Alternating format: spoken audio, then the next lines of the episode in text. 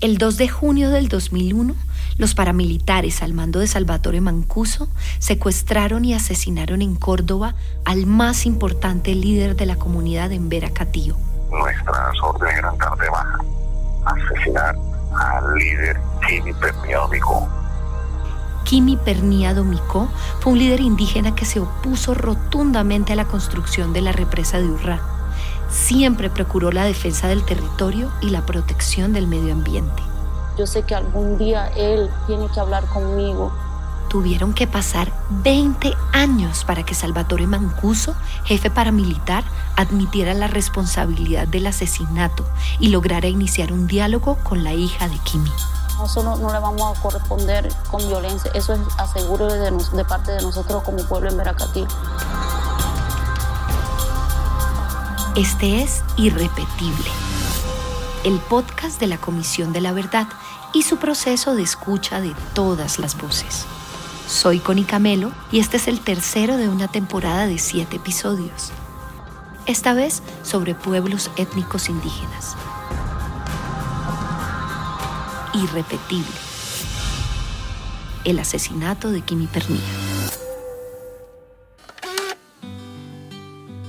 Un gran líder que decía, vamos a hacer reuniones colectivas, vamos a hacer trabajo colectivo, vamos a hacer nuestra comida colectiva. Ella es Marta Cecilia Domicó Domicó y su nombre en Embera es Nevituma. Ella hace parte de la etnia Embera Cativo de Tierra Alta, Córdoba. Riesgo por todos lados, por todo que uno hacía por el favor de la comunidad. Su padre fue el líder que defendió los derechos de los indígenas y la soberanía ancestral en su territorio cuando se hacía respetar que nosotros tenemos nuestro derecho, que nos respetaran. Kimi nació a orillas del río Curanzadó, que significa río frío en Embera, en la comunidad de Vejido. Los primeros años de su vida los pasó en el resguardo indígena, en donde permaneció hasta la adolescencia, trabajando al lado de su padre, con quien recorrió muchas veces la selva virgen del municipio de Tierra Alta. Kimi fue líder de su comunidad en el Alto Sinú, luchó por la defensa de su territorio y por la protección del medio ambiente. En los años 1995 y 1997 se expidió la licencia ambiental para la construcción de la central hidroeléctrica Urra 1 en el territorio del área rural del municipio de Tierra Alta, Córdoba. En Vera nosotros le decimos con Ámbari porque es un daño que vino a hacernos a nosotros, a toda la comunidad en Vera. Esta construcción afectaba gravemente la autonomía, la soberanía alimentaria y la supervivencia del pueblo indígena en Vera. Hacer un cambio cultural porque ahora eso es lo que estamos pasando en el, con la comunidad en Vera.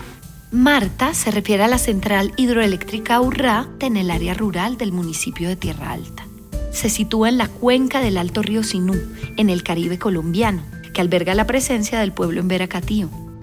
La construcción se pensó desde 1942, pero su operación comercial inició 58 años después, el 15 de febrero del 2000.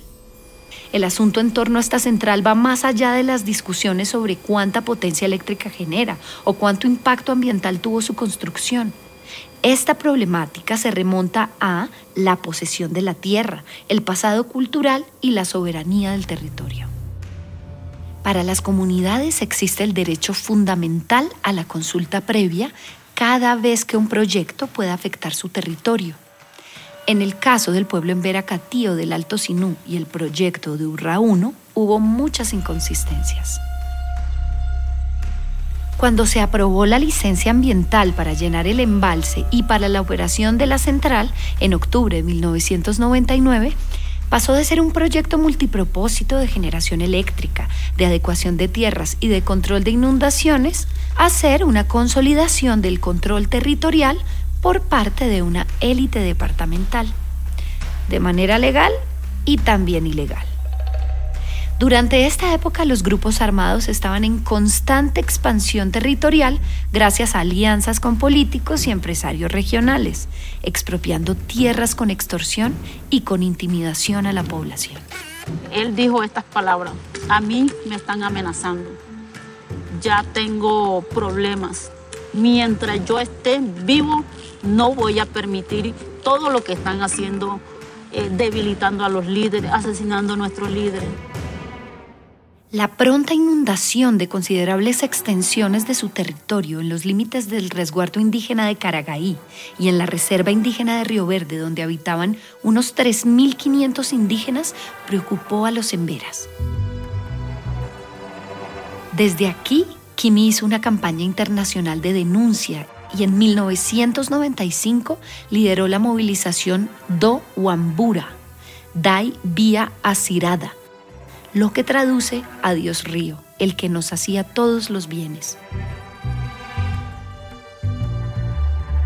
Aquí marcharon unos 700 indígenas en barcas y a pie, desde su resguardo Caragaví hasta el municipio de Lorica.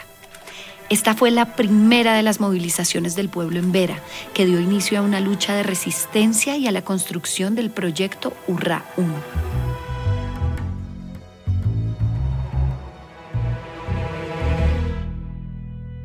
En 1998 interpuso una acción de tutela para proteger los derechos ambientales y culturales de su pueblo, así como su derecho a consulta por los impactos de la hidroeléctrica, y la ganó. Pero empezaron los asesinatos de varios miembros de la comunidad, en especial sus compañeros Alonso y Lucindo Domicó. Sumado a esto, se hicieron más intensas las amenazas contra Kimi ya a él lo empiezan como que a buscar porque no sabían qué hacer con él. En 1999, Kimi convocó la Gran Marcha en Ver hacia Bogotá. Vamos a hacer una toma al ministerio del gobierno. Comenzó el 29 de noviembre desde su resguardo. Porque sinceramente Urra no va a cumplir. Por esa razón tenemos que hacer una marcha hacia Bogotá. Y terminó en el Ministerio de Medio Ambiente el 26 de abril del año 2000. Eso era camine y monte de bus. Camine a los niños, más que todo a las mujeres, los niños, porque no resisten. A los hombres nosotros nos vamos hasta llegar, a, si nos pelamos los pies, pero vamos a llegar hasta Bogotá.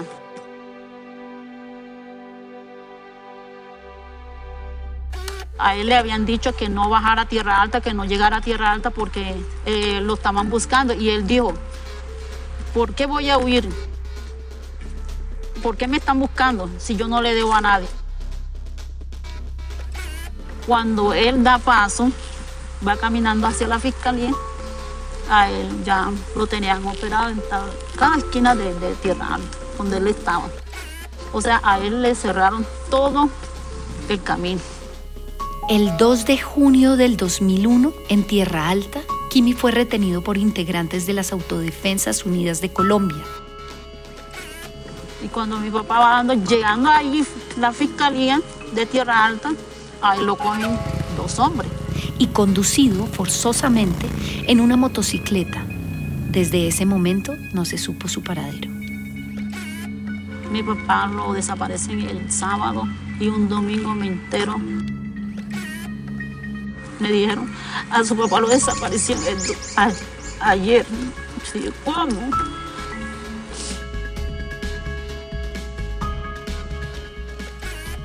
Eso fue un 18 de junio, nos organizamos y ya hicimos una también como si fuera una especie de domámbula también, balsas hacia abajo. Por medio de, los viejos aybaná, médicos tradicionales, empezamos a buscar por la apartada de Valencia hacia, hacia Montería. En 2007, en el marco de Justicia y Paz, el jefe paramilitar Salvatore Mancuso reconocería que Kimi fue asesinado por oponerse a la construcción de la represa de Urra 1 ya después se declaró que quién fue la persona responsable de la desaparición de mi papá, que fue Mono Mancuso. Él quería salir del cuento de que él no era responsable, sino Carlos Castaño, pero en fin, sabíamos quién era la persona que se había encargado de la desaparición. Tras 14 años de su primera confesión, Salvatore Mancuso y Marta Domicó lograron entablar un diálogo. Quisiera aprovechar la oportunidad para pedirles perdón de todo corazón por estos hechos que los han llenado de luto, de dolor, de sufrimiento, con la muerte del líder indígena, el señor Kimi Pernier Domicó. Él es Salvatore Mancuso, uno de los ex líderes del paramilitarismo en Colombia. Yo me equivoqué, pido perdón por ello, por mis acciones en el conflicto que nos afectaron de tantas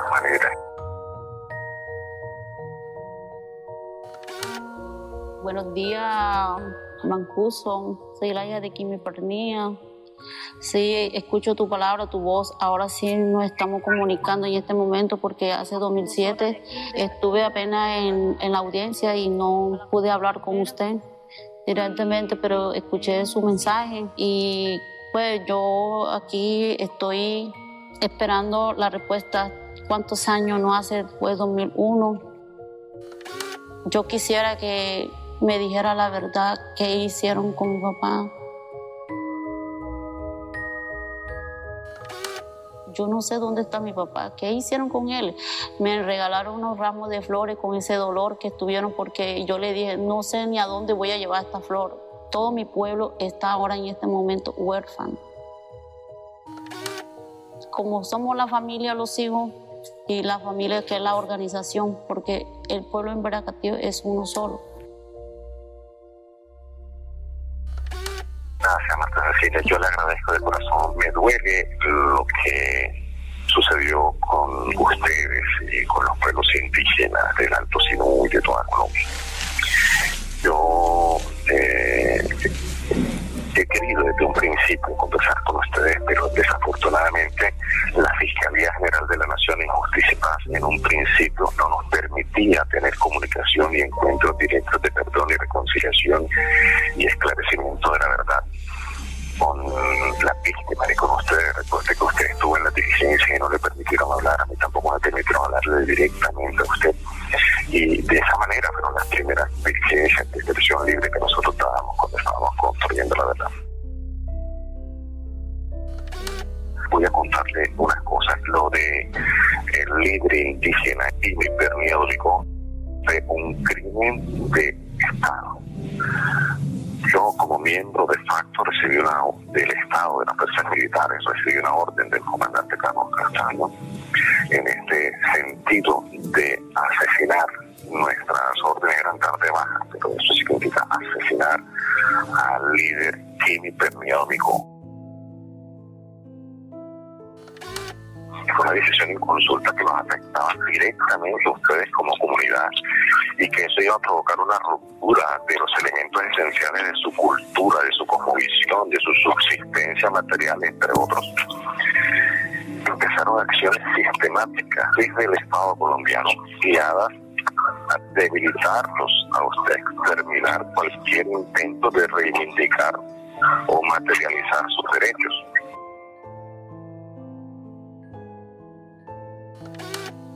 En cuanto al líder químico de fue nuestra responsabilidad. Y quiero decirles que eh, cerca, voy a ubicarle el sitio, no, no tengo conocimiento exacto dónde fue el sitio donde al líder lo entraron en un principio y luego sus despojos mortales, cuando ya la fiscalía tenía que hacer unas exhumaciones de, de fosas dentro de la zona nos dieron la información y el, el cuerpo del indígena frente al planchón de calle fue arrojado al río Sinú.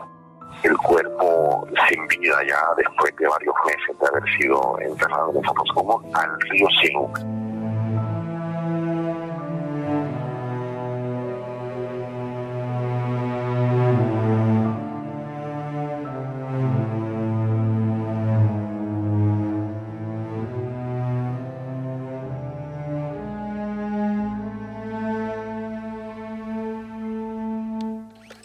Me está diciendo la verdad y no, en este momento tampoco tengo ningún momento de rencor.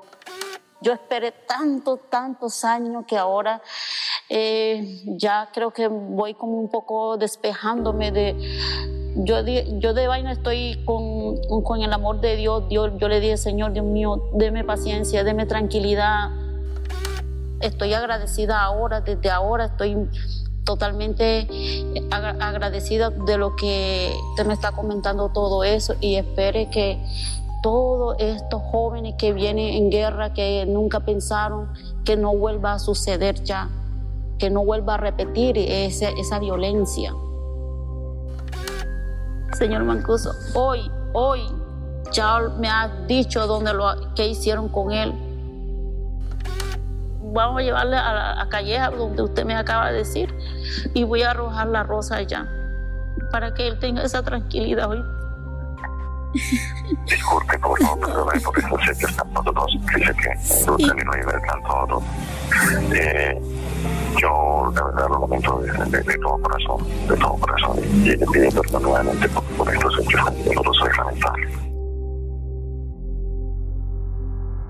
A pesar de haber sido profundamente afectadas por el conflicto, las comunidades indígenas en Colombia han afrontado sus impactos desde sus cosmovisiones particulares, desde sus creencias y su capacidad organizativa. La lucha indígena es un proceso de larga duración que ha contribuido a superar narrativas coloniales históricas que aún persisten.